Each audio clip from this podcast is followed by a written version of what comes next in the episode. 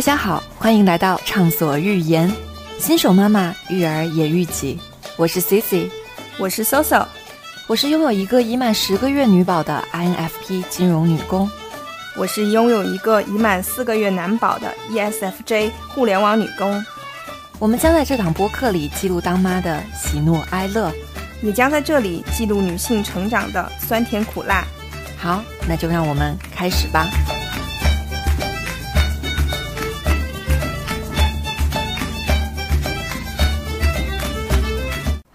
Hello 大家好，欢迎来到畅所欲言，我是 Cici，我是 Soso。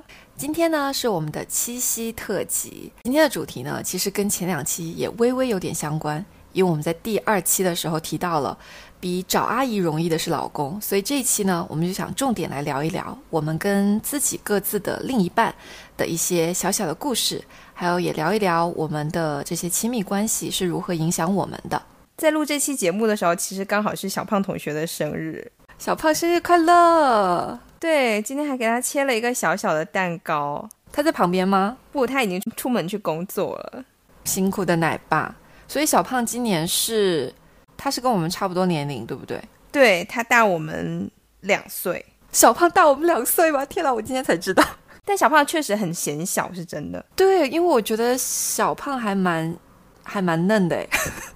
对，他是他是，因为他皮肤真的非常好，而且他又很白，羡慕。他又是一个笑容永远挂在脸上的那一种人。对，是的，是的，就是这一点我印象非常的深。我觉得我们已经提到小胖了，要不就搜搜先分享一下你跟小胖是怎么认识的，大概当中的一些故事是怎么样的。好的，我尽量简短一些说一下我们的故事，希望大家不要觉得 我们有点自嗨。我跟小胖同学其实。之前的节目有提到过，我们是很早很早就结婚了。我在刚工作毕业的时候就认识他了，那个时候我应该是二十三岁。我们的中间的这个介绍人其实隔了有六层。所以其实我跟他之间并没有一个非常熟悉我们俩的那个中间人，用 match 的方式把我们匹配上的，而是用一种非常神奇的这种介绍的方式让我们认识的。小胖同学是一个狮子座，他跟你很搭哎。对，是他就是一个那种太阳的星座，所以他一上来就是那种非常 strong 的那种情感。因为当时其实我有和其他人正在就是同步接触，对。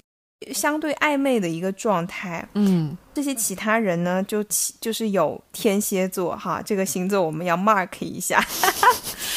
我当时就是跟有大概有两个天蝎男生都在都在接触，嗯，其实感觉都还不错，但是呢，其中有一个就大概有聊了有半年，但是那个男生约你吃饭看电影，但从来不告诉你下一步。就把你吊着的那种感觉，是不是？对，然后他也没有谈恋爱。小胖同学冲进我的生活的时候，就是以那种一百米赛跑加速的方式冲进我的生活的。他第一次跟我打电话的时候，就非常认真介绍了一番自己是谁。我好像可以想象他说话的语气，对，就是那一本正经的说话。大概介绍了半个小时之后，他说：“因为那一天我记得应该是个元旦之前的最后一天。”他就问我说：“你明天有没有空？”我说：“没空。”那你后天总有空吧？没空。那你大后天总有空了吧？我觉得这个男生就是，如果我再不答应他，他一定会穷追不舍到我有空的那一天。我觉得这种赖皮糖就是最好的方式，就是赶快见他一面，然后把他踢走。那个时候就是你们第一次通话，也还没有见过面，是不是？对，完全没有见过面，我甚至连他的照片都没有。那那个时候，我觉得他已经比较笃定了，也并没有，就是他，对他可能是对谁都是这样子的吧。对，我下回要问一下小胖，可以严刑拷问他一番。后来我只好答应他在一月三号那天跟他吃了一顿饭。我觉得他有一点很可贵，他非常认真的筹备要跟你吃饭这件事情，包括选餐厅、吃完饭去哪里。什么时间点送你回来，是一个超出他那个年龄段相亲的男生的那种标准。然后我就觉得，嗯，还可以这样子，但是也没有说特别的，因为我有其他的备选，更 更深入了解的对象，没有把他太放在心上。但是他他就很认真，开始就是后来我去开演唱会，他就会说他要去接我。有一次我去上海回来，在那短短的两周里面，他每一个我的行程都会 follow。每天他都会说哦你在干嘛？很认真的聊天，他也会同步他的工作的节奏。我当时就觉得说，这个男生其实他还蛮认真，对你还蛮蛮认真的。对，但是其实后来我发现说，他就是个话痨而已。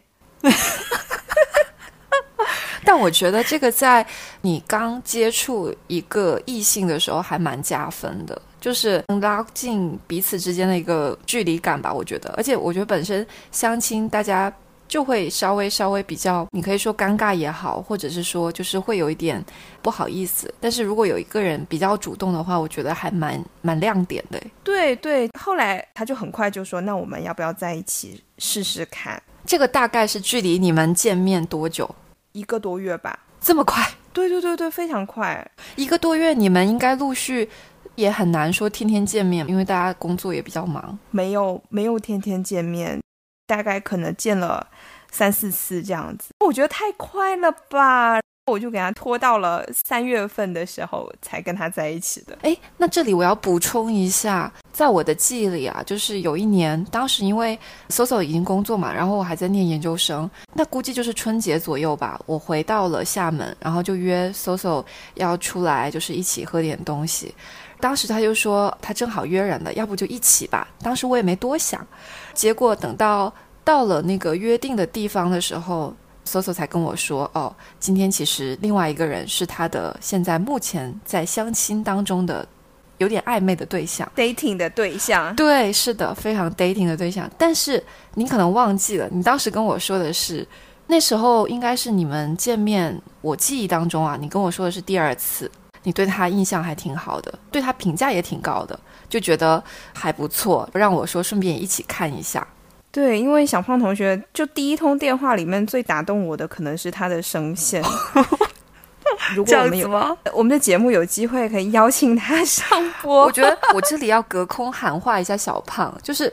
小胖，你真的太大牌了！我们已经一直给你铺垫，每一期都在铺垫小胖这个人。对，你再不来真的不够意思。对，就就他真的声音还蛮好听的，就是那种男中音里面算比较好听的。我我可能是真的有被他的声音吸引到，然后后来就很很顺利的在谈恋爱一年半以后走上议事日程，家里就觉得说 OK 要结婚了，而且那时候我好像接受到了一个理论，就是说。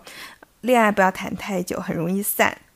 所以那时候就觉得，哦，可能差不多，不然再下去好像会有一种没有尽头的感觉。所以就匆匆的被生拉硬拽的拽走了。那那比如说，当时你是怎么决定？就是因为我觉得谈恋爱到要到迈入婚姻，还是蛮需要。对勇气的，你真的提醒了我一个很重要的点，就是关于我们要结婚之前的那一段。嗯，后来我们再回忆起来，就好像第一集我们在讲生小孩的时候，其实我们两个就是各自打的小算盘。我们去登记结婚的那一天的前一天晚上，我们两个其实都没有睡好，这是后来互相对了一下词儿发现的。那时候我还特别，其实特别小，我一直在想说：天哪，我真的要结婚了吗？真的就是这个人了吗？我真的不要再考虑考虑了吗？就真的那一天懵懵的去领的证，而且领完证之后，我其实会有一点失落感。真的吗？我我，对，就会就是会有一种就这样了吗的感觉。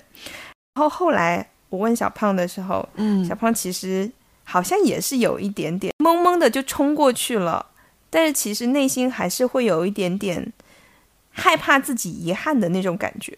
哎，我我突然有个问题，因为我在想，因为当时的话，你们结婚的时候，Soso 是二十三岁，然后小胖是二十五岁嘛。当时你们都在厦门，就是属于也是刚在刚迈入职场工作了有一两一到三年这样的一个时间段。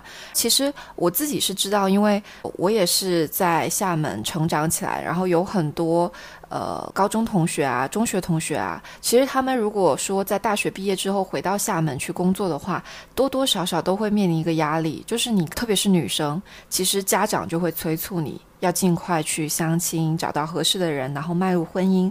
我不知道在当时，Soso 有没有也是面临这样的一个压力？我觉得我就环境的压力，或者是父母的压力，我没有什么压力，但是会有各种各样的相亲的安排。那你也是 OK 的，对不对？比较 open 对于相亲这件事情。我我其实是怎么说呢？不完全叫做 open 吧。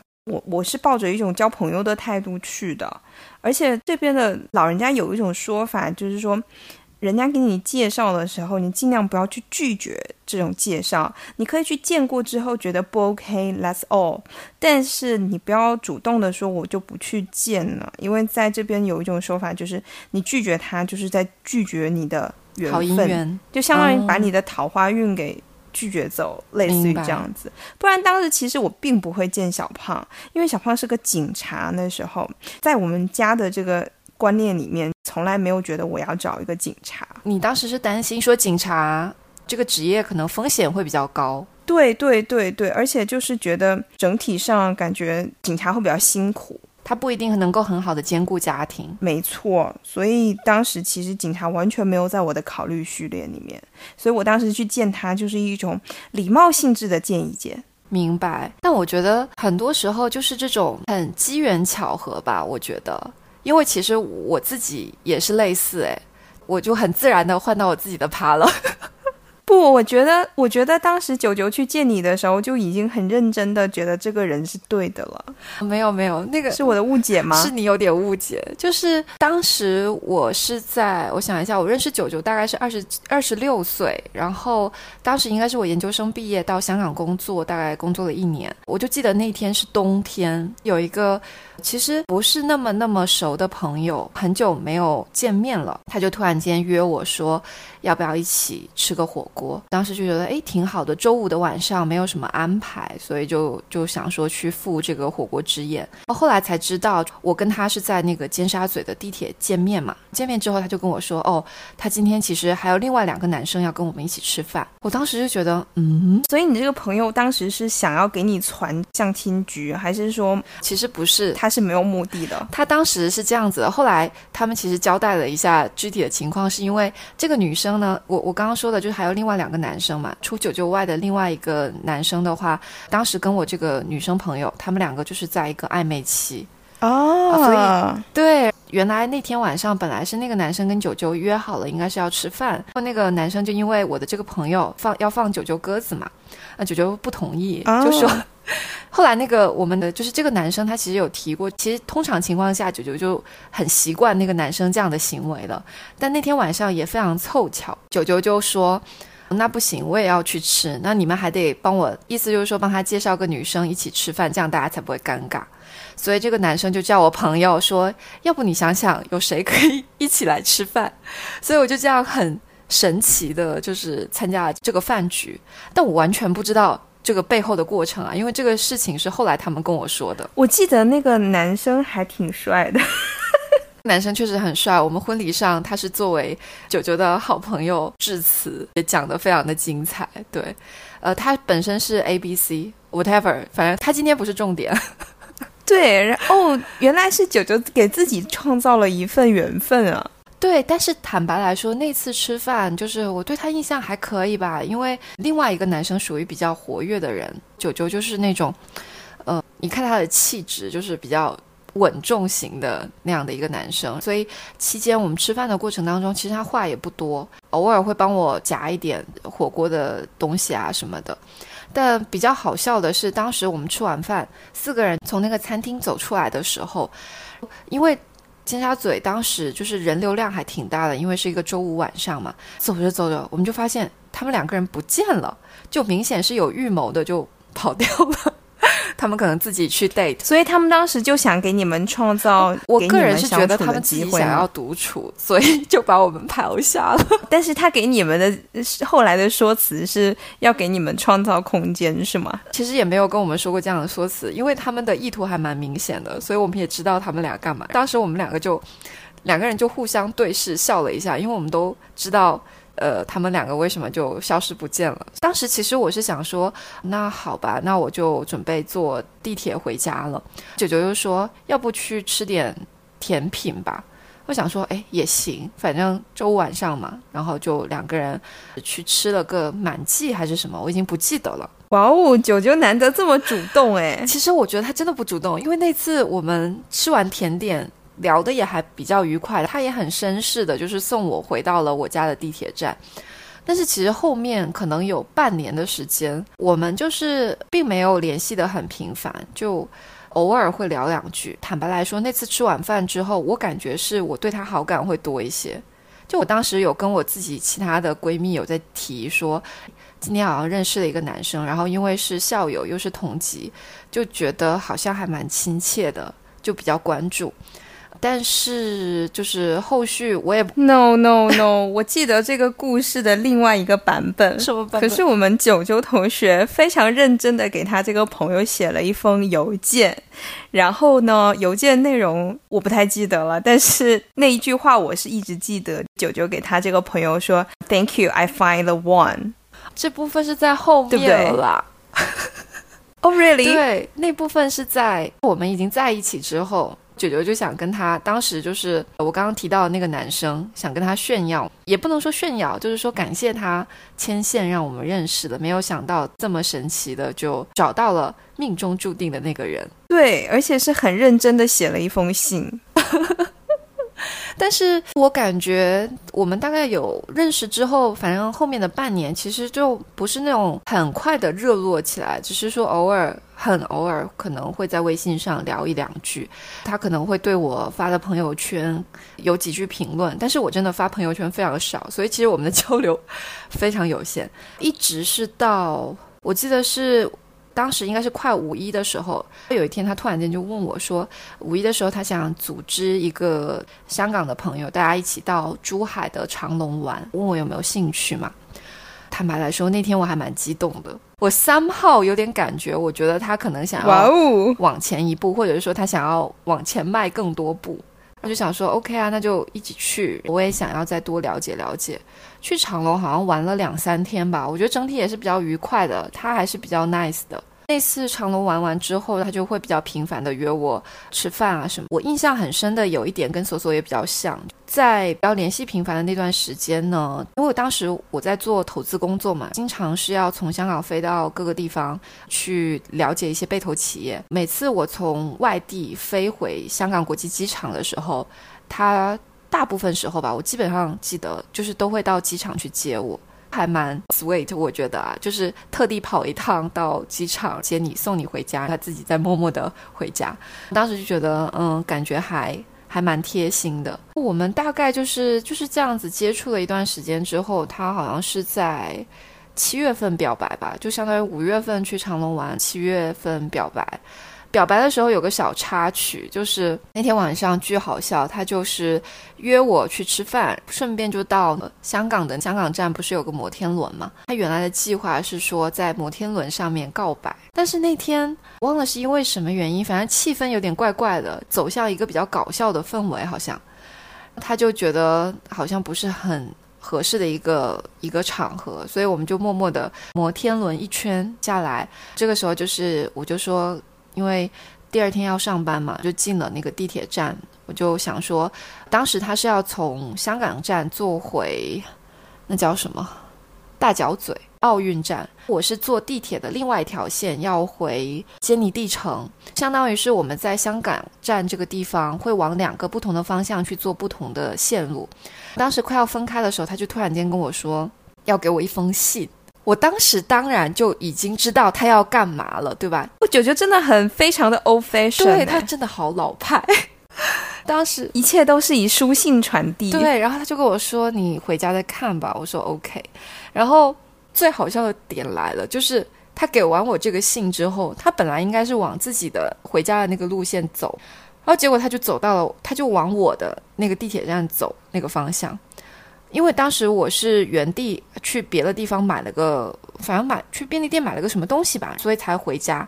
结果走着走着就发现，哎，前面这个人的背影怎么这么像？怎么又遇到了？对，我想说，哎，难道还有什么后续的事情吗？我就拍了一下他，我说你怎么往这个方向走？他当时就是看到我的那个表情就有点紧张跟惊恐，然后想说发生了什么。他突然间就跟我说，他说哦，他走错了。后来他跟我回忆是说他太紧张，所以走错方向。我我我能我能理解那种感受，就是递出去，然后不知道什么时候看，不知道什么时候会有结果。懵懵的就往前走，结果又遇到这个人了，更懵了。对，真的。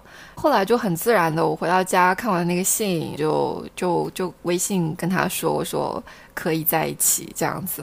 嗯，我反正就是一个非常 old school 的这种告白的故事，但是真的非常 old fashion。对，然后就是因为我刚刚也问了，就是索索嘛，我说当时在那么早的时候，你跟小胖比较。早的就结婚了这件事情有没有来自于外界的一些压力或什么？今天我们在聊这一期之前，我自己在回忆，因为我是研究生毕业才工作嘛，当时就已经二十五六岁了，再加上我毕业之后第一份工作是在香港工作，香港的那个环境就真的是女生一个个的都是又精致又漂亮又有能力，各方面都特别好。不不不，Cici，你不要妄自菲薄，你就是。你就是这一类，没有真的，但是但是好的男生真的太少了，屈指可数。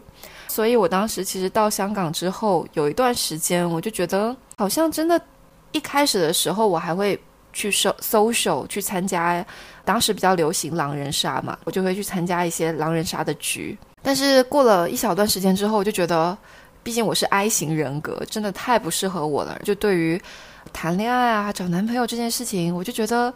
whatever 吧，再加上香港的那个环境，其实我觉得整体还是包容度比较高的。其实三十多岁没有结婚、没有要小孩，都是一件非常正常的事情。所以我就渐渐的也把这件事情也就放下了。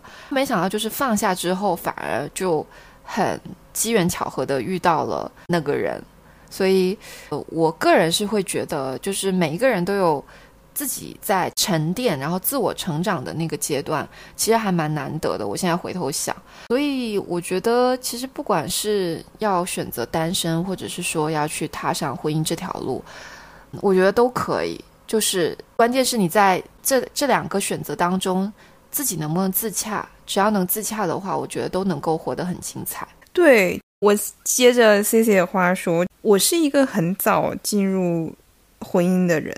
而且就是，其实从后面大家对我们，因为我们确实是结婚很多年，而且一直感情都还不错，人家可能会觉得说，哎，好像是很幸运什么的。但是我其实觉得说，就是特别是女生，你首先是自己，你必须要有能让自己幸福的那个能力。你可能。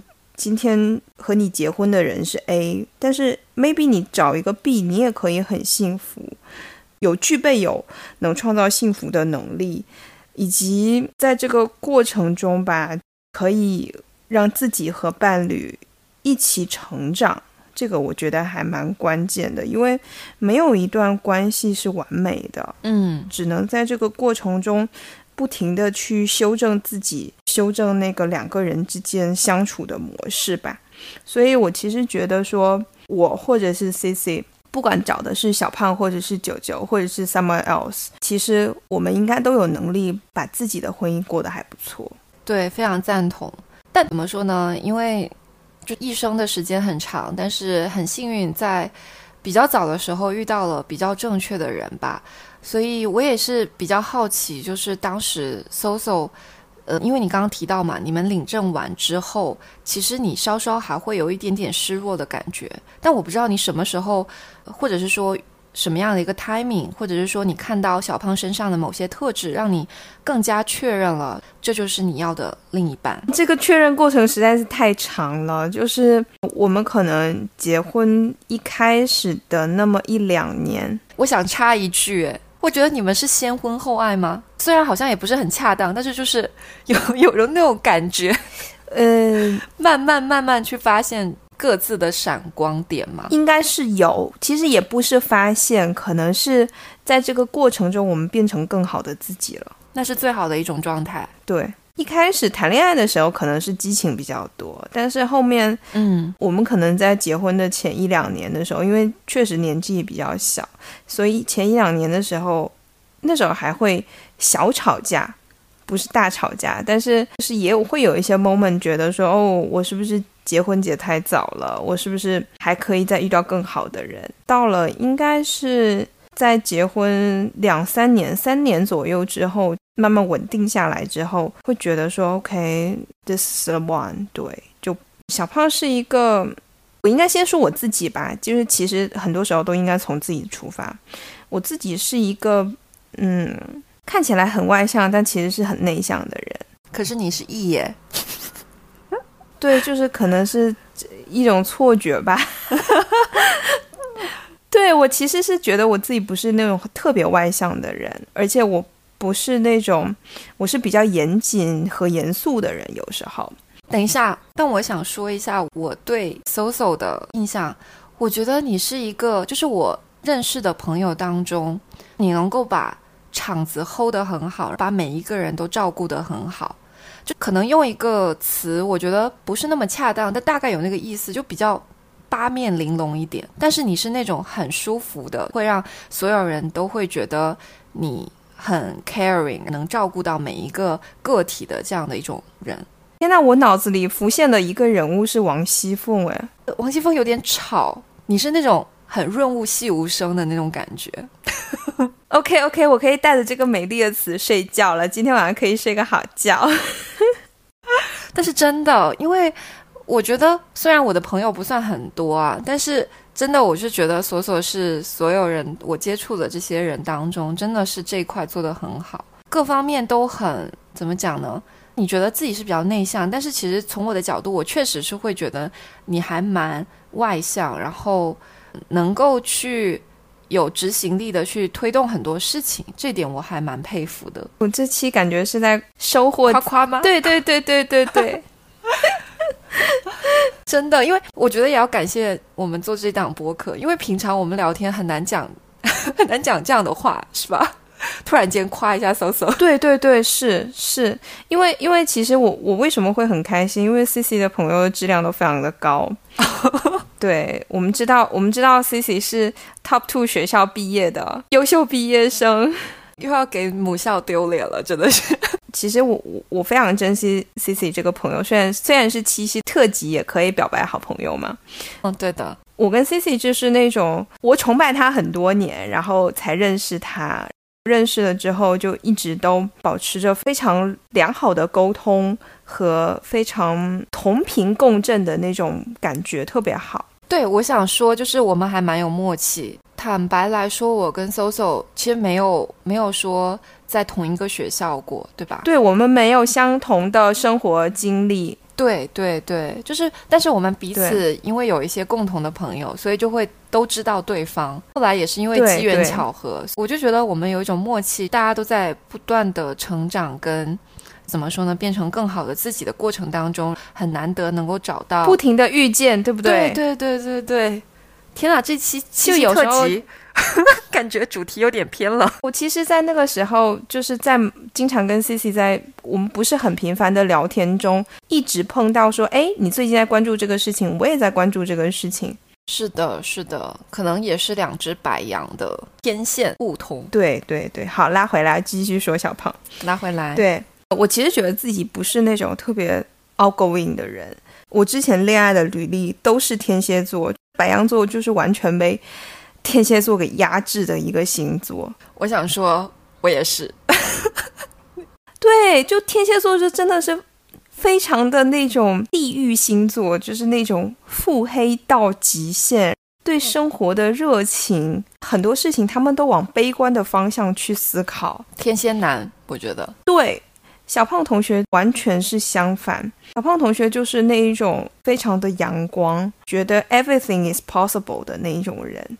并且有好多次，他真的就是在只有一线的希望的时候，把事情做成了。我想到你那次说找阿姨的故事，对，这点是我真的觉得很非常棒。对，找阿姨，还有以前我们嗯开过一个舞蹈培训班，他在转租的最后一个课找到了承租人。对，就很多很多这样，就很多力挽狂澜的事情，他永远觉得说 I can do it。天啊，小胖在我心目中的那个形象又高大了起来。对，但是他日常生活中，他是一个非常插科打诨、非常不正经的一个人，所以其实我我我这样严肃的人跟他生活在一起，会觉得非常的轻松。我后来觉得说，relax 是一个很重要的一种生活的状态，毕竟是要相处这么长时间的人。对我可能在财富或者是说这种很多的特质里面，有趣。可能会成为我排在非常前面的一种需要的特质。我不知道 C C 觉得就是九九什么样的特质排在了前面。我先学习一下搜搜，先看一下自己啊。我觉得可能大家从我的这个 N B T I 里面可以看出来，我是 I N F P，就是那种天生的理想主义者。我今天下午特地又测了一遍，我发现还是 I N F P。所以就估计是逃不掉了。我的个性是属于那种不是特别强势。坦白来说，我觉得自己还是一个比较善良、真诚的人，有理想主义的人。我觉得其实九九的话，他在这些方面其实跟我都是比较类似的，就是我们都有一种比较理想主义，而且可能我们做很多事情，我们可能不会太去计较，就是说这里面的得或者是失。很多时候就是觉得可能是对的事情，我们就应该去做，所以整体上三观是非常合的。还有一点我很喜欢九九的一点是，他有一种反差萌。当然，这个可能主要是在我面前我独属的反差萌。九九他是一个很高大魁梧，我用这个词可以吗？高大魁梧没问题，没毛病。但是就是他在我面前会有很多。有点类似于 Soso 说的，就是他会想要用有趣的方式来逗笑我，所以我就会觉得跟他相处的过程，或者是说相处的日子都会过得很开心。我本来也是乐天派，但我会觉得他给我增加了我以前感受不到的另外一种神奇的快乐，就是有一种嗯小叮当遇到哆啦 A 梦的感觉。对对对对对，是的，是的，就是这种感觉。还有一方面是因为我觉得九九也是比较出色的一个人，所以就是让我能够仰望他的同时，他又给我足够多的这种安全感跟照顾，然后两个人三观又比较契合，所以我是觉得我们还蛮蛮搭的。对，就是从我们第一天交往开始，其实我就觉得可能就是他了。我结完婚之后就更加坚定，对，而且我觉得九九是一个蛮坚定的人。我们两个其实在一起这么多年啊，大概有我想一下，一七年到现在六年多，就从谈恋爱到结婚，我们也没有吵过架。我们两个还是属于那种肯定会遇到一些大家观点不一致的时候，但是互相都愿意去表达，互相尊重各自的观点，所以其实我们还蛮难吵起架来的。对 对，这里我补充一下，就是在 Cici 和九九的婚礼是我参加的所有婚礼里面印象最深刻的一个，不只是因为那一天的天气很好，那天的风景很好，更重要的是那个婚礼的现场，九九对 Cici 的一番告白。我现在已经不太记得那个具体的内容，但是我永远记得那个感觉。九九好像给了 C C 一片很大的草原，让他去尽情的奔跑。反而那天就是婚礼上，我好多朋友都说我的发言输给他了。我其实平常发言挺难输给别人的。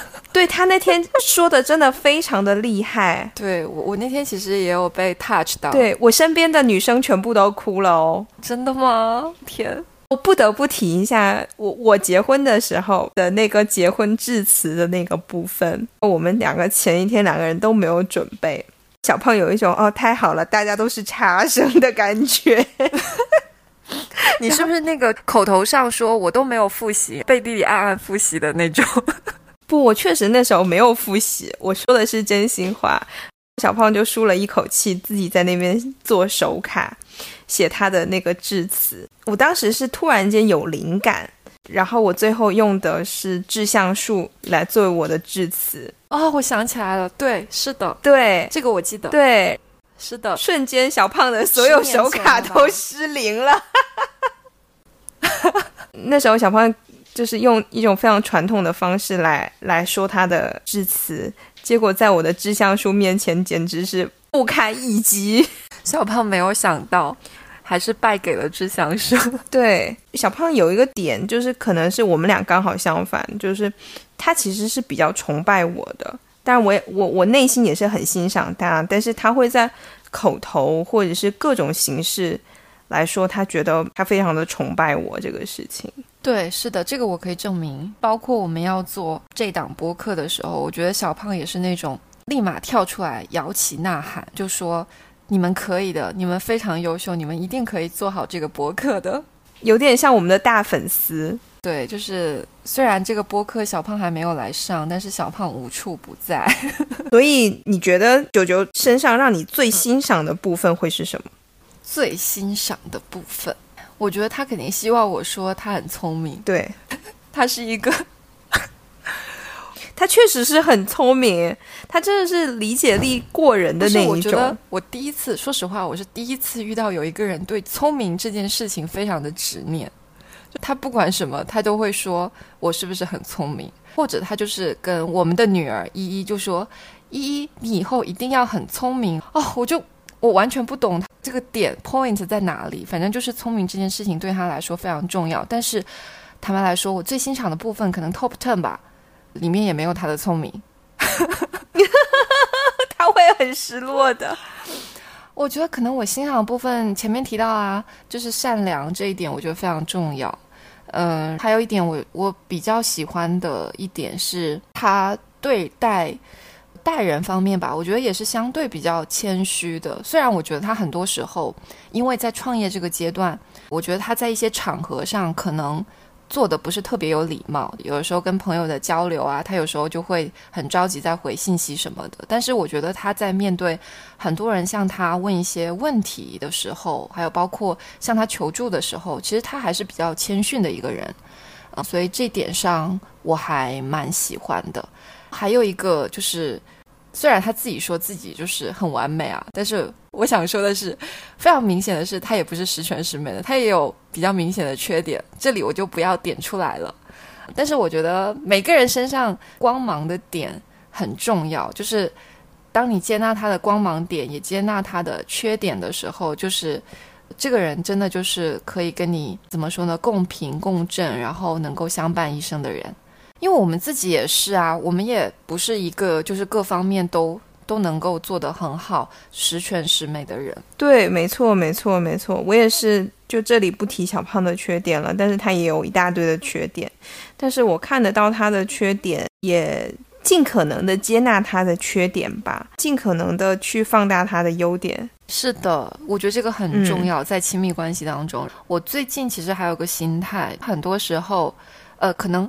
Soso 跟小胖本身天天然的就有一些互补嘛，然后我跟九九的话，其实他很多可能他稍微比较欠缺，或者是说他比较不愿意去做的一些事情，我觉得如果我 OK，我就会愿意自己承担更多，让两个人能够配合的更好。就这点上，我觉得也是亲密关系当中。大家在不断的优化二者的关系的时候，一个怎么说比较好的一个方式吧？大家会越来越好，生活的也会越来越感受更好，大家配合度也会更高。所以你觉得就是在这个过程中是怎么样去达到所谓的越来越好的状态？就是需要去经历什么样的一个成长的历程？其实我个人来讲，我跟九九正好就是。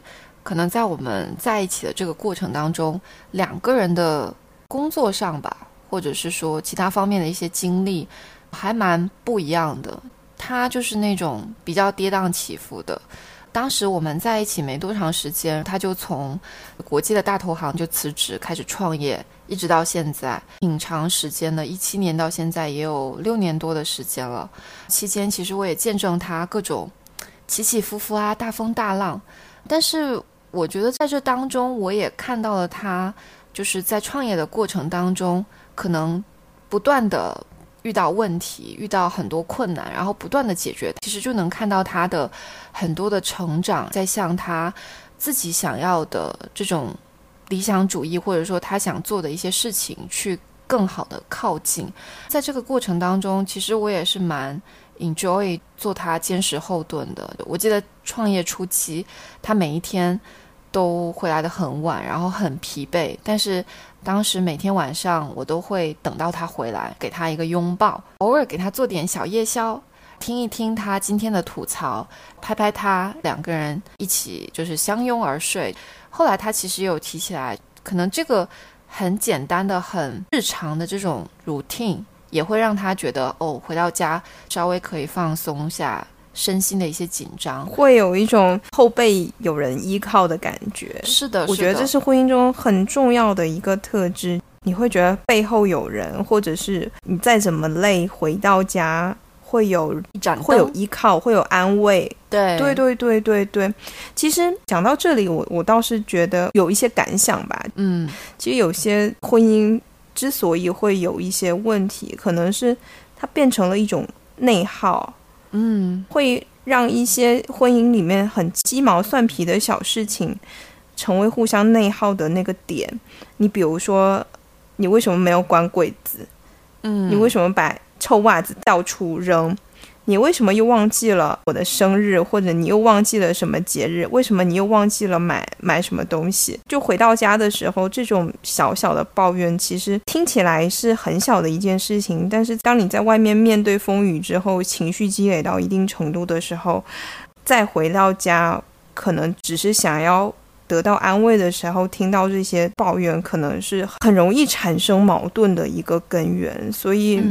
我有一段时间也会觉得我会比较容易抱怨，但是小胖可能确实是比较乐天，他也比较乐观，嗯，但是后来他就会觉得说，他就会跟我说，他说你不要一直说我好不好？这些情绪让我会觉得有负担。哦，我那时候就觉得 OK，我不应该这样子。当我觉得他让我碍眼的时候，我要么自己做了，要么我告诉他说。你可不可以把柜子关起来？这样可能会让我更开心一些的方式去告诉他，而不是用一种抱怨的方式去说。这种语气或者是说这种内容的调整，会让两个人的关系更更亲密一些。对，在这一点上的话，其实有一段时间我也在想这个问题，让自己少一些抱怨。呃，很多时候，比如说那个那个劲上来了，我就想要。对九九说：“为什么你不怎么样的时候，我会让自己就是稍微冷静一下，就是把所有的为什么都换成可不可以，用可不可以的这个方式，你去跟他说这个事情，他也能够理解说哦，你看中这样的一个事情，他也能够意会到说哦，那以后我要注意。但是就是说，你这种沟通方式，大家都是舒服的。我觉得可能怎么讲，有点像那个非暴力沟通那个书，很多时候。”大家需要得到安慰的是情绪本身，而不是就事情本身。但是我觉得很多语言上的东西是可以把它优化的更好，让大家彼此的沟通都能够更加顺畅，而不是在互相的埋怨。是是，因为其实上我们都是具备解决事情的能力的，所以其实去讲说 how to do 的这个部分，可以往往可以少一些。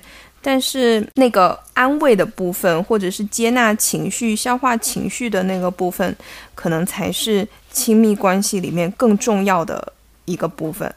是的，其实包括我在照顾宝宝的同时，我最近也有一些感悟。比如说，宝宝有的时候他就是会闹觉啊，会干嘛，情绪不好。我我忘了我是在看哪一本书啊，育儿书之类的，就看到有一句话就是。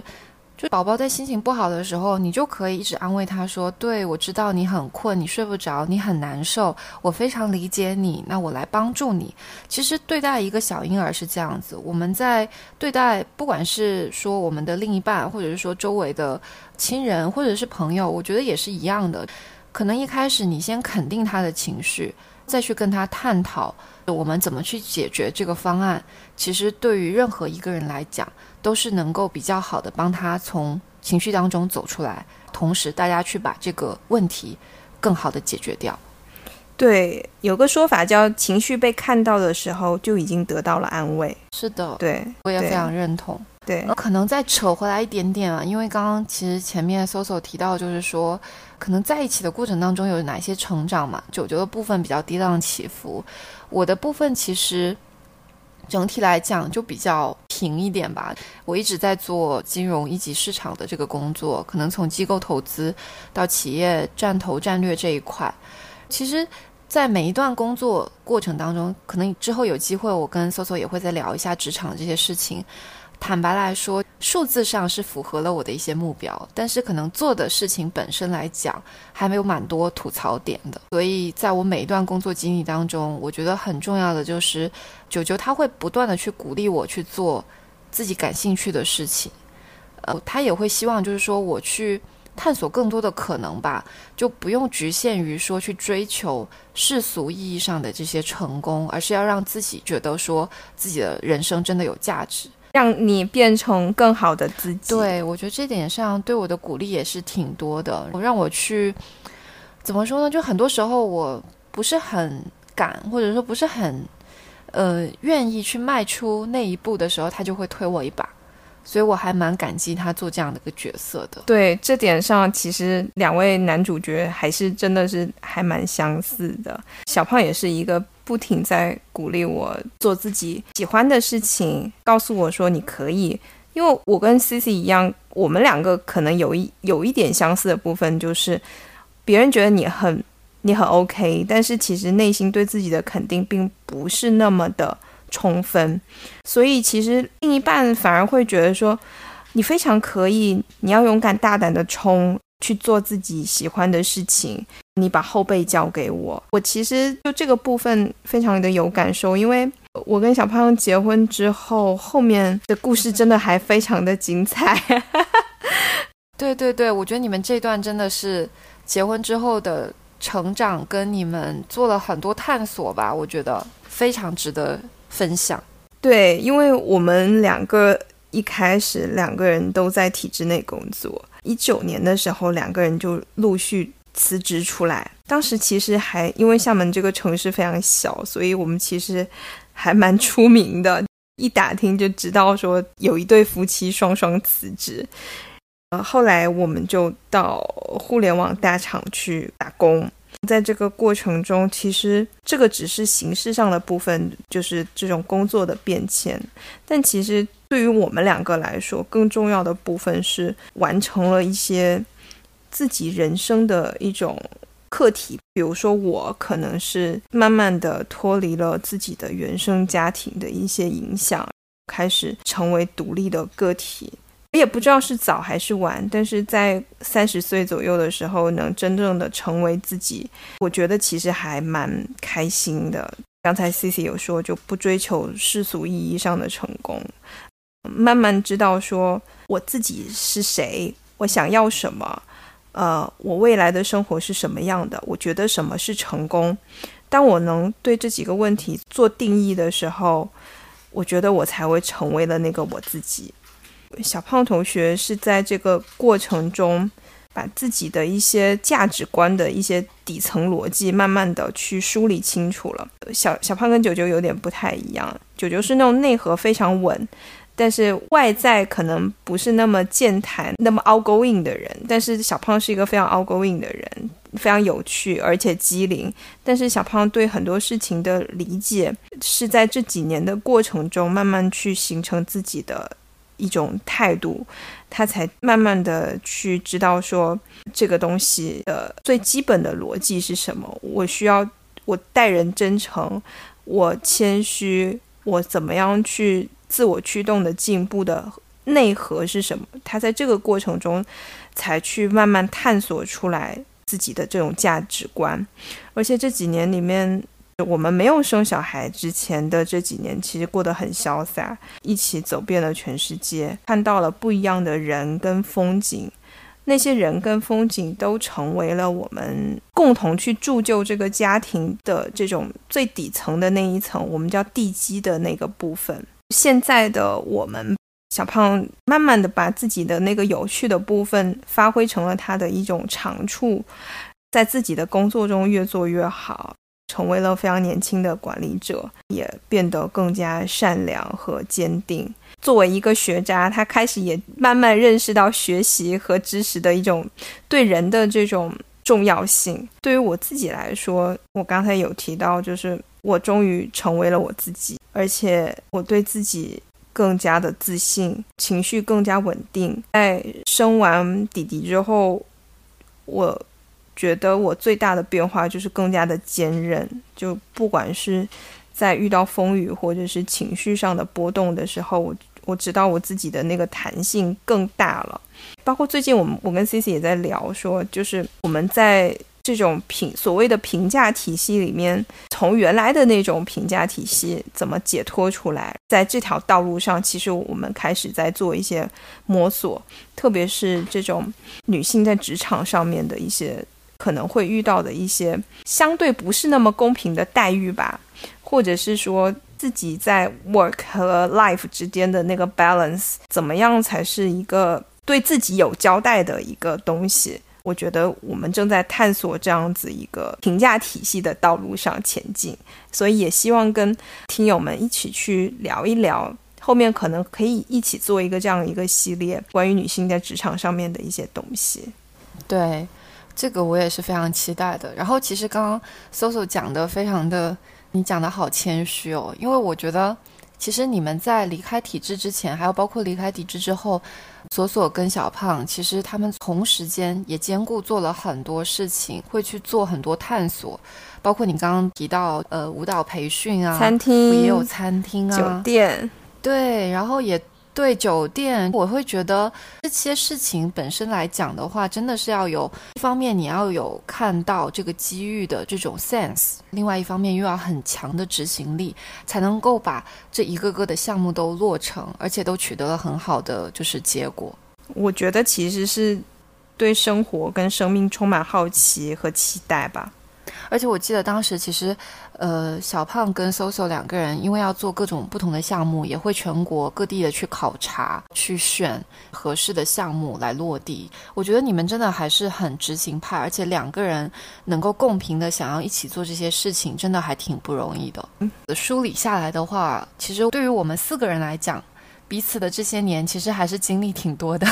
是 是是。不管是工作中，或者是生活中，或者是向内探索的自己，其实都在这几年之间完成了很多的转型。其实我也想跟 Soso 聊一下，因为对我们来说，这个七夕其实都是产后的第一个七夕嘛。很多人其实都会提到生完小孩产后的第一年很容易离婚的一年。我不知道，就是说你跟小胖之间，弟弟的到来对你们的生活。或者说你们之间的这些关系会不会有一些变化？我坦白的说，在相处的模式上，其实发生了很大的变化。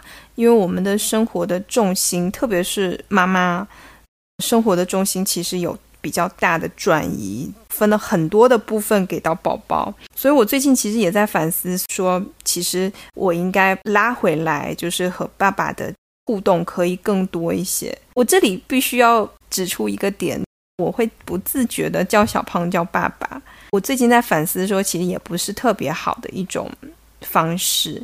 我们首先还是应该把夫妻关系作为整个家庭生活的第一关系，所以我不应该更更多的把它放在爸爸的位置，而应该把它放在是我先生的这个位置去对待他，包括我的。这种精力的分配，我其实最近有在反思这个点。C C 有这个感觉吗？我觉得非常类似。我们现在宝宝是十一个月了吧？就相当于我产后十一个月了。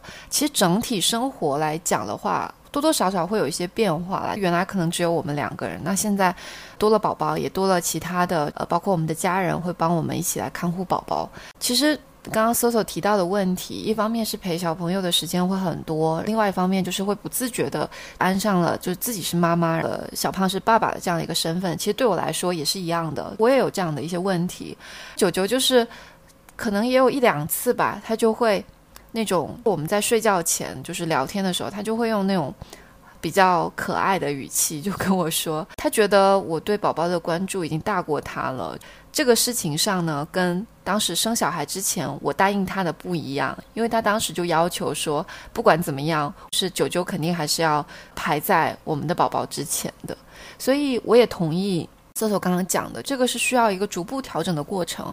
而且坦白来说，我觉得我是有在慢慢转变，慢慢的去在育儿这方面可能更加的松绑一些，不会神经非常紧张的吊在那里，更多的去享受跟九九的一些二人时光。我们也会去刻意的去创造一些二人时光，避免就是 所有的生活都围绕在孩子的这个事情上。是我其实觉得这也是一个呃好的婚姻的 tip，把你的伴侣作为。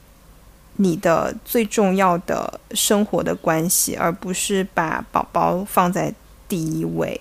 对，是的，夫妻关系是第一关系，这个是永远要记得的法则。对，因为小小朋友总有一天他会长大，他会离开，他会有自己的生活。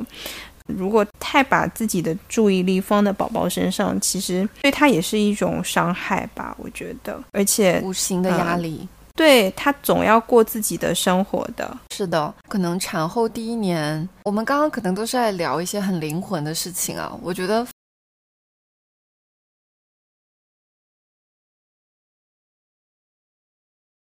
还有一点可能变化最大的就是，难免嘛，因为生完宝宝的第一年的话，其实。亲密的生活，就是性生活方面，其实肯定也会多多少少受到影响。一起说这个事情的时候，说的好学术哦，真的吗？我说的很学术吗？我对呀。没有，因为 非常的镇定。其实我去年到今年，就是就怀孕生小孩的这个事情，我身边也有好多朋友跟我跟 Soso 差不多时间怀孕生小孩。其实大家都会不约而同的聊到这个问题，慢慢慢慢的也能够随着宝宝的长大，然后其实也是慢慢的恢复一个正轨吧。只要互相双方。大家都是 OK 的，然后大家都相互理解，我觉得其实就还好哦。所以你们已经回到正轨了，是吗？呃，也不算吧，我觉得还需要努力吧。这句话是说给九九的，没有。对，因为我其实觉得，就是产后真的是非常的痛。我我不知道这是我的个体的感受还是对，因为对我好好多小红书上面我看到，其实大部分人反应都是大家都会比较忐忑，可能从身体上的感觉来讲的话，都会比较肯定会多多少少有一些不适感。对，然后我就会第一次真的是痛到我就是一直在想说，为什么还不结束？怎么这么久？我就当这是对小胖的夸奖，不是，只是我的那个那个忍耐忍耐度有远远的下降了，就泌乳素太高的结果。可能聊完这一趴，我我会说的很学术吗？我觉得还好吧，就很就非常的淡定，不像我一直要笑场。我觉得，因为这是一个在我的认知里是一个很普遍的现象，所以好像也还好，我就没有觉得是一件很。很不好意思去提及，或者是说比较难开口的事情。没错，看来看来是一个普遍问题。如果大家的情况跟我们不一样的话，也欢迎给我们评论留言，让我们知道其实是我们。对对对对对。OK OK，绕过这一趴。但是我个人去其实觉得说这个事情是非常重要的，就是它是这个良好婚姻的一个重要的因素之一。对，然后聊到这个，刚好 Soso 也提到了，其实有很多因素都会影响到我们的亲密关系，或者是说婚姻关系。其实，在我们生活当中，我们其实身边也会有一些这种，可能是因为各种原因，婚姻没有一个特别好的延续的这样的一些情况。我不知道 Soso 身边有没有类似的例子，有没有一些在亲密关系方面的一些 tips，或者说一些经验教训。可以跟大家去分享的啊，还是分享一些 bad case 吧，就是我我看到的一些 bad case。其实就是最最多的一种 bad case，就是第一种就是针对产后第一年，大家说产后第一年真的很容易离婚。其实我自己看过来，就是后面在产后第一年发生。这种夫妻关系破裂的这些 case 里面，其实很多都是他们在生小孩之前的那段时间的相处其实不够充分。就好像我刚刚有提到，我跟小胖其实在结婚的前一两年都还在磨合期，会有一些小小的争执。但是当这些这些小小的争执放到产后第一年，或比如说一结婚马上就生小孩的那个状态里面，就会被放大，因为。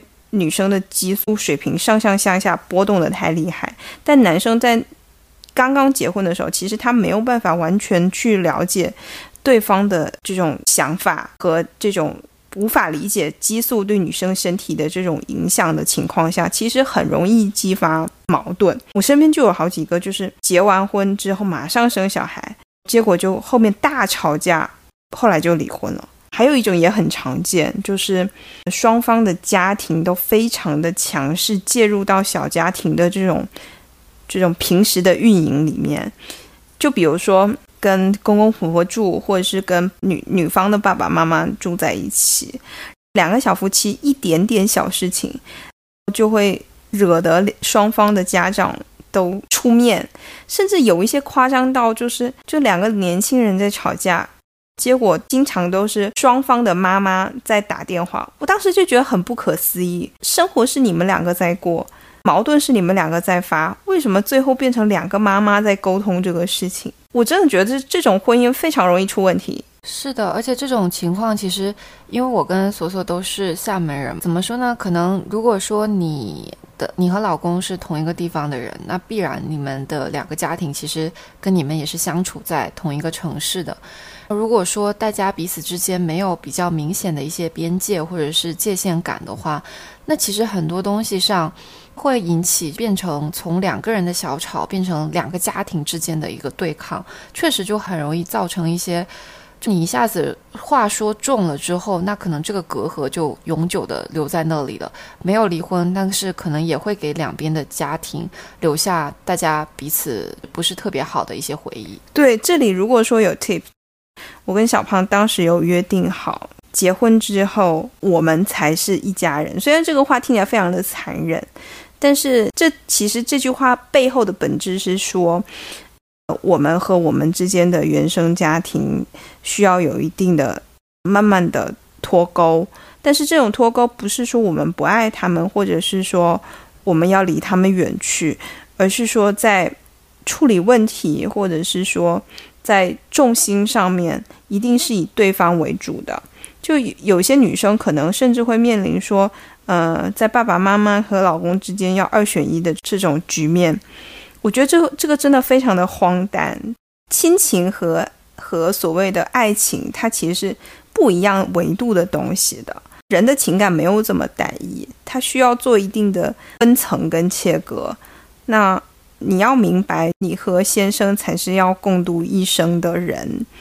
那爸爸妈妈能给你的是充分的爱和充分的支持，这就够了。剩下的路需要自己去走。我觉得这个点还真的挺重要的。所以，我们后来所有的事情原则就是：当存在分歧的时候，一定是小家庭先达成共识之后，各自去安抚自己的父母亲，拿到一个统一的结果。对，就不把这个矛盾外化，而是消化在内部。我觉得这个算是一个 tip 吧。对，我觉得这个非常重要。其实我跟九九也聊过，认真来说的话，我觉得他会做得比我更好一些。我有的时候其实怎么说呢？因为我平常跟父母之间的沟通还是比较频繁的，有时候在有一些事情上，特别是涉及到，比如说厦门的一些风俗习惯上。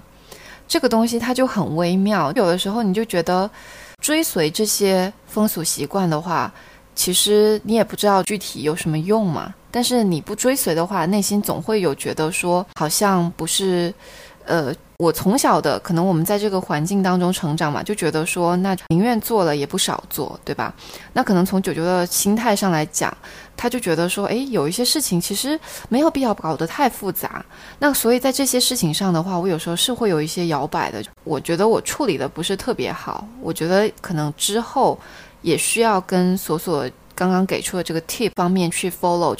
我跟九九先达成共识之后，我们再分别的跟。自己的父母去沟通，我们希望做的这样的一个结果是怎么样？我觉得这样可能从整体来讲的话，大家都会比较满意这样的一个方式去沟通，以及这样去做决定。对，然后我还讲讲一个 back case，就是缺乏充分的交流。就这种充分的交流，有可能是因为两个人都很忙，没有共同交集的时间。但这时候，我跟 Cici 一样，我们其实会有一种 bedtime talk。就是在睡前的时候去聊，白天各自忙各自，但就是睡前的时间一定会抽出五到十分钟去聊自己的今天的一些经历和感受。还有一种就是我觉得是那种消极交流，这种也很可怕。比如说互相之间吵有点架，像冷暴力。对你跟他输一顿输出之后，他用一种非常冷漠的眼神看着你，也不给予你反馈。就这种，我觉得是一种非常糟糕的一种沟通方式。这种长期的缺乏交流，其实会呃让两个人没有办法思想同频。夫妻，我觉得就需要在思想上保持一种相对比较一致的一种状态，不不能说完全一致，但是相对一致的一种认知水平跟状态，才能走得比较远。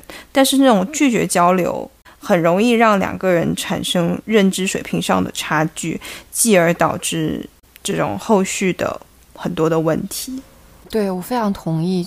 刚刚 Soso 讲到了沟通方面这些问题，其实从我自己的角度，我会觉得就是，不管是婚姻啊，或者是说在恋爱时期，其实两个人之间的关系是需要有一些经营的，因为大家彼此都有彼此的工作。那像我跟九九，其实基本上白天我们工作的时候，我们是完全没有任何联系的。那怎么去知道彼此在？比如说一天当中大部分时间经历了什么，那就需要有一个场合。刚刚所有提到，就是睡觉前可能就可以简单的聊一聊。其实我们之前就有，呃，除了日常的聊天之外，我们也会有一些比较特别的聊天。我也是前几天因为在做播客的时候，整理我的 iPhone 上面的备忘录以及我的那个录音的文件当中看到，我们有聊过。对宝宝，当时应该是我还怀孕的时候，对宝宝的一些期许，希望他长成一个什么样的人，我们两个去共识，可能日后我们的一个教育模式是怎么样的。还有一个是我印象很深，是去年当时十二月份政策放开之后，其实当时全家都阳了，我们两个人就是在平安夜的时候，两个人发着高烧，就录了个音，就是对谈的录音，新一年的一些展望。还有就是我们各自对各自的一些期许，还有未来一年希望一起去做的一些事情。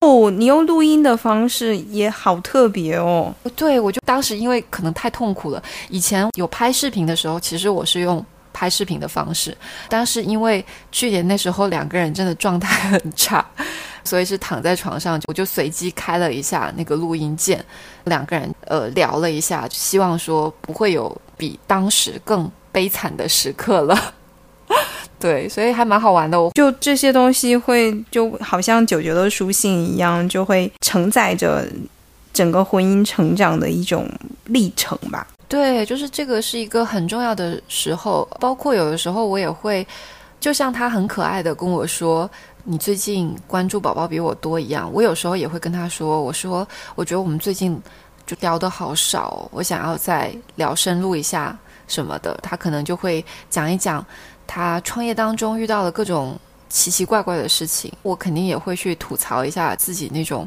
史上雕花的工作，对。所以就大家会有一些特别的时间段，还有这个默契去聊一聊彼此的一些进展。这个是一个很好的方式去呃 make sure 一下我们两个还在一个同频的频对，然后彼此去知道说呃彼此的生活发生了哪一些。然后其他，我觉得我自己总结下来，我在跟九九的这段亲密关系当中，我比较 enjoy 的一些点，我们会去找一些共同的爱好，比如说我们一般周六晚上，因为周六晚上是九九周末的开始，我们就会一起看一些剧，悬疑类的，我们也会。对，就是悬疑类的，还有恋综，真的是我跟九九非常喜欢的。特别喜欢看恋综的时候，我们两个就会，比如说针针对他们那种二选一的场景，我们两个就会给出彼此的对这可能这两个人或者说这两个行为的一些评论。来看我们两个之间的一些想法理念是不是有对撞，还是说两个人其实也是比较默契的？天，我很难想象九九看恋综的状态。我跟你讲，真的是九九非常爱，我是被迫跟他一起看的。其实我一开始并没有想要看别人谈恋爱。除了这个以外，我们还会一起运动。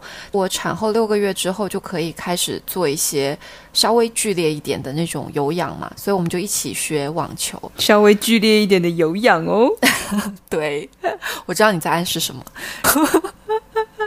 有的时候我们两个就也会有那种想要。呃，怎么说呢？我们会找一些生活当中奇奇怪怪，或者是说有点萌萌的点。就比如说，我们打完球之后，就会两个人偷偷呃超市买一瓶可乐，两个人 share 一瓶，就觉得好值得，会有那种好开心。我们也会是吧？对，而且是我留两口给你的那一种。我就觉得这种很小的事情当中，其实你就会觉得两个人很默契。呃，大家有那种。很共同的开心的点，就不需要很大，你就会很开心。对，刚刚讲看剧啊，运动，大家知道每一年有无数的各种节日纪念日，九九就会去挑，呃，各种深圳比较厉害或者是说比较难订的一些餐厅，我们就会在比较重要的日子去吃这些好吃的东西，所以我也还蛮开心的。就九九真的对 C C 非常的好，因为九九是一个很忙的。创业苦逼人老总，非常非常非常忙的老总，在繁忙之余还能记得纪念日，并且去订到一些很好的餐厅，真的很不容易，非常的有心。这里给九九点个赞。对，就这一点上，其实各种节日，还有包括各种纪念日，九九都会有一束花。这个我觉得也是坚持了这么多年，我觉得还蛮难得的，所以我也就特别喜欢这种。可能是小小的一件事情，但是它变成了我们之间持续很长的大家一起的一个习惯，就会觉得还蛮有意思，也有意义的。最后一点吧，我觉得就是旅行。刚刚其实搜搜也提到，他跟小胖可能在生图图之前也经常就是。呃，一起旅行什么的，这个事情我们也比较喜欢。包括其实我们结婚之后，其实每年会组织一次这种家庭的旅行，带上爸爸妈妈，还有包括我公公婆婆，大家一起去旅行，聚一下，其实也还蛮开心的。就会还是有需要一些这种家庭时间吧，我觉得。你们是六个人的旅行吗？好酷哦！对，我们会有自己的旅行，但是每年也会安排一次这种六个人的旅行，好酷哦！对，就是能让两个家庭在一起，真的很不容易。对，也是因为我们其实就是在三个不同的城市嘛，我们在深圳，然后我爸妈在厦门，我的公公婆婆在宁波，所以就是需要有这样的一个方式让大家聚在一起。我我觉得还是挺开心的这样的一个时光。当然，随着一小朋友的出生，其实像去年就没有嘛。今年我们也想看看看有没有可能，就是带着宝宝一起做个小的短途旅行这样子。对，我们也在，其实，在规划，看弟弟多大的时候，我们可以带他出门。就我们两个真的是有一颗飘在外的灵魂。对，希望或者今年我们也可以一起出发，我觉得也是可以策划一下。所以我觉得可能前面我说的这些点吧，其实总结起来，我觉得倒也没有什么很特别的地方，主要就是在我们这种很琐碎的日常的这种柴米油盐的这种生活当中，去找到可能彼此都喜欢的，或者是能够去投入沉浸的一些快乐和一些热爱。我可能还有一点的话，我是觉得就是说，互相在一起的时间，还有包括不管是陪伴我或者是陪伴小朋友的时间，其实都是需要一种比较深入跟沉浸式的陪伴。这里我就小小的 mark 一下，希望九九能够更加专注的陪伴我们哦，希望继续改善。偷偷说一下，因为他有时候还是会忍不住要处理一些工作上的事情。对，但是其实你也能很理解他。对，是的，其实说实话已经习惯了啦。但是怎么说呢？如果能够改善，那也是更好嘛，锦上添花。对的，我其实是最后想说一些简简单单的小感悟，就是我觉得其实好的婚姻真的是势均力敌、棋逢对手，在这个非常动荡的这种环境下面，能有一个自己的一个避风港。在这个避风港里面，可以让自己感到自在，不紧绷，不内耗，可以有让自己成为更好的自己的一种动力吧，是我理想中的一种婚姻。这个东西是我毕生所追求的。我不知道 C C 怎么看。从我的角度，可能理想的婚姻就是。